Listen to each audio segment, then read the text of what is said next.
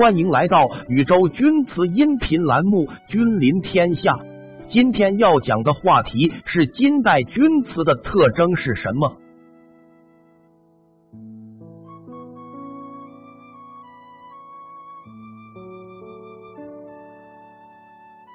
我们都知道，钧瓷在宋代达到了辉煌的顶峰，所以绝大部分人都关注宋代的钧瓷。而少有人金代钧瓷，那么金代钧瓷有哪些特征呢？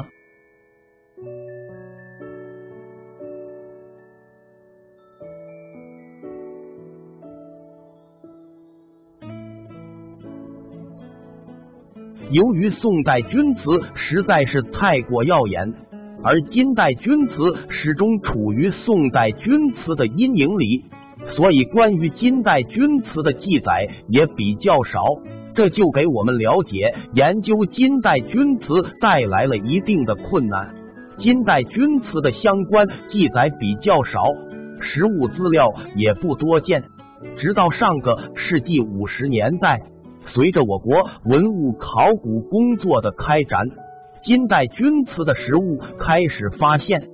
辽宁辽阳金墓、山西侯马金墓、北京大宝台墓及其他一些金代文化遗址中，都发现有稍与宋代钧瓷不同的瓷器，并有了一些研究成果。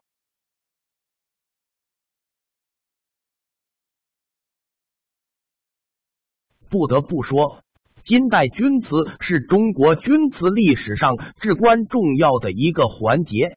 金代钧瓷最忠诚的继承了宋代的烧制技术，不过为了适应民间日常生活所需，不得不降低了成本，这样就导致对选料和工艺追求不严，致使大多产品不太精细，也因此除少数精品外，产品整体比宋代逊色很多。金代钧瓷胎质泛黄者多，胎体粗松；细灰者紧密。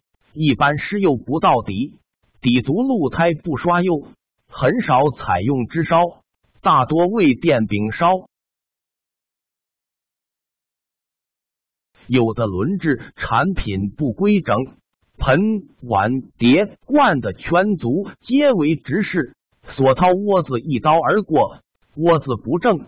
深浅不一，刀痕、指痕都不同程度的留在胎体上，稍加修饰，做工都比较粗糙，不太严谨。